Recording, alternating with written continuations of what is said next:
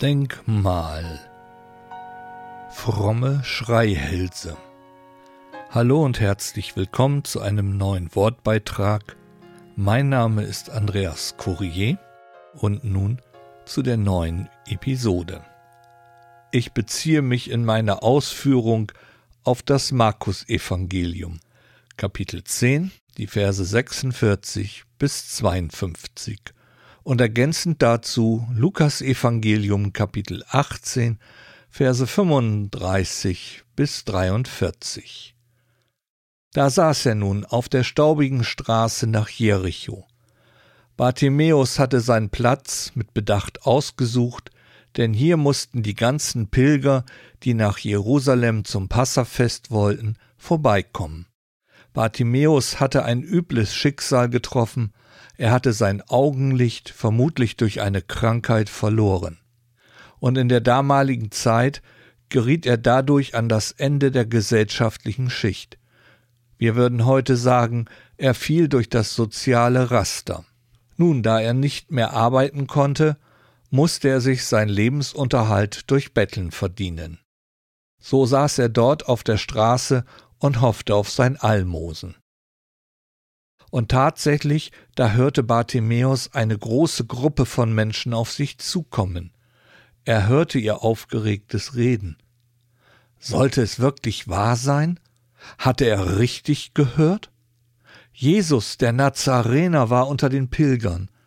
Bartimäus war von Hoffnung gepackt, und so rief er, so laut er konnte, Sohn Davids, Jesus, erbarme dich meiner so der Vers 47, zweiter Teil aus dem zehnten Kapitel des Markus-Evangeliums. Tief in seinem Herzen wusste Bartimäus, wer dieser Jesus war. Er war der Sohn Davids, der Messias. Und was passiert jetzt? Eben das, was meistens passiert. Hören wir auf den Vers 48. Und viele fuhren ihn an, dass er schweigen solle. Anstatt sich zu freuen, dass ein blinder Mensch den Messias, den Retter Israels erkannt hat, verdonnert die Menge ihn zum Schweigen. Konnte es sein, dass ein Blinder mehr sah als die sehenden Juden um ihn herum? Oder passte es ihnen nicht, dass so ein heruntergekommener Bettler den großen Lehrer einfach so anschrie? Das passt auch gut in das Bild der damaligen jüdischen Gesellschaft, denn wenn jemand arm und krank war, hatte er sicherlich große Sünde getan, denn sonst würde Gott ihn ja nicht so strafen. Das religiöse Glaubensbild der frommen Juden war sehr unbarmherzig. Und unseres heute? Wo schreien wir Menschen nieder, die um Hilfe ersuchen? Doch hören wir weiter, was in Vers 48 geschieht.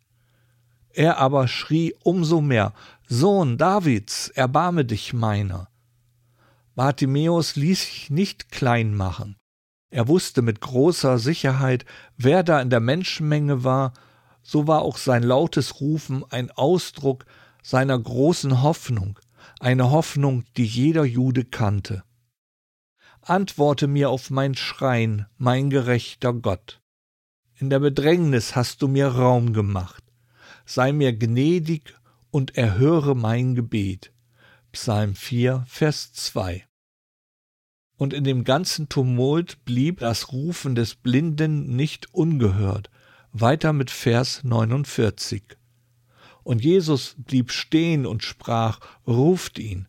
Und sie rufen den Blinden und sagen zu ihm, sei guten Mutes, steh auf, er ruft dich. Nun verändert sich die Situation.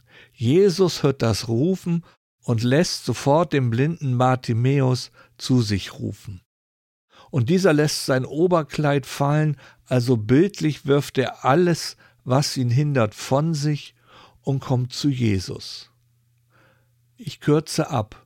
In den Versen 51 bis 52 können wir nachlesen, wie sich Jesus dem Blinden zuwendet und ihn heilt. Nun, sehend geworden, schließt sich Bartimäus Jesus an und folgt ihm nach. Mich bewegt diese Geschichte von der Heilung eines Blinden, in den Evangelien immer wieder, ist jedoch auch ein Berührungspunkt an vielen Erlebnissen aus meinem Leben, gerade wenn ich an die Suchtberatung und Seelsorgearbeit denke.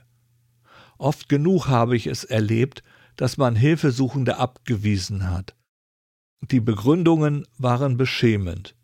Der gehört hier nicht hin, das ist nicht unsere Aufgabe, wie läuft die nur rum, unsere armen Kinder und so weiter und so weiter.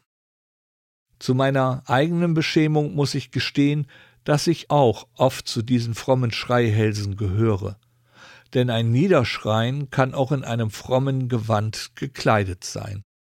Ein Bibelwort eben schnell zitiert, eine knappe Antwort, so nach dem Motto, das wird schon wieder. Oder ein Abwimmeln mit dem Hinweis auf den Terminkalender. Hauptsache, das eigene Auftreten war fromm genug und man muss sich nicht mehr mit dem Gegenüber auseinandersetzen. Doch schon stehen wir auf der staubigen Straße nach Jericho in der Menge, die den Blinden niederschreien. Wir gehören dann eben zu den frommen Schreihälsen.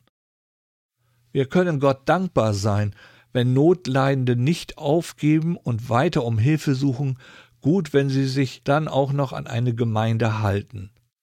Manchmal ist es aber gar nicht abzusehen, welchen Schaden wir durch unser Verhalten anrichten.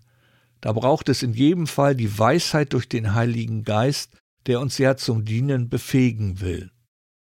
Doch letztendlich ist es nicht nur für uns segensreich, wenn wir auf die Anordnungen des Herrn Jesus hören. Ruft ihn zu mir. Egal welche Uhrzeit, egal was für ein Eindruck mein Gegenüber macht, hier ist jemand, der durch sein Auftreten sehr deutlich nach Hilfe ruft. Und wir dürfen diesen Menschen zu Jesus bringen, ihm die Hilfe anbieten, die er nötig hat. Nun noch ein paar praktische Gedanken. Der Umgang und die Hilfe des Herrn Jesus Christus an Bartimäus ist auch ein Bild für die soziale und diakonische Hilfe einer Gemeinde. Und das zu Jesus rufen oder auch bringen, siehe Lukas Evangelium Kapitel 18, ist auch ein Bild dafür, dass wir Menschen in Not in eine professionelle Hilfe übergeben. Wir brauchen, wir müssen nicht alles leisten können. Aber zuhören und annehmen, für jemanden mit der Fürbitte unterstützend da sein, das kann jedes Gotteskind. Wie gesagt, der Herr Jesus erwartet ja nicht von uns, dass wir Superheilige sind und alle notleidend sofort und umfassend helfen. Das ist seine Aufgabe, er hat die nötigen Mittel und Wege, um zu helfen. Unsere Aufgabe besteht in erster Linie so zu handeln, wie es in der Parallelstelle im Lukas-Evangelium heißt. Jesus aber blieb stehen und befahl, ihn zu sich zu führen. Lukas Evangelium Kapitel 18, Vers 40. Wir dürfen Menschen zu dem Herrn Jesus rufen, sie zu ihm bringen. Das ist der einladende Charakter Gottes, den der Heilige Geist möglich macht. Da, wo es nötig ist, rüstet uns der Heilige Geist auch zu, das dürfen wir immer im Hinterkopf behalten. So hilflos sind wir ja nicht, dass wir nicht auf die eine oder andere Art und Weise helfen könnten. Und ja, oft ist dieses Helfen, wie schon gesagt, mit Gebet, mit Fürbitte verbunden. Hilfe vermitteln heißt nicht gleich jemanden mit der Bibel zu erschlagen. Oft kommen die Menschen zu uns, weil sie wissen, dass sie bei den Frommen Hilfe bekommen. Sie wollen in erster Linie nichts von dem Herrn Jesus Christus wissen, sie haben aber eine Not und brauchen Hilfe. Und das habe ich unter anderem bei der Heilsarmee auch oft erlebt, dass Menschen dann durch die erfahrene Hilfe zu einem persönlichen Glauben an den Herrn Jesus Christus gefunden haben. Nun stellt sich die Frage, wozu gehören wir? Zu den frommen Schreihälsen? Oder doch zu denen, die da sagen können, sei guten Mutes, steh auf, er, der Herr Jesus, ruft dich. Ich möchte dir, liebes Gotteskind, Mut machen, dich von dem Herrn Jesus gebrauchen zu lassen. Und Jesus sprach zu ihm, werde wieder sehend, dein Glaube hat dich geheilt. Und sogleich wurde er wieder sehend und folgte ihm nach und verherrlichte Gott. und das ganze Volk, das es sah, gab Gott Lob. Lukas Evangelium Kapitel 18, Verse 42 bis 43. Das ist doch mein Ausblick. Wenn Menschen durch und mit dem Herrn Jesus Christus Hilfe erfahren haben, dürfen wir uns mitfreuen und Gott die Ehre geben.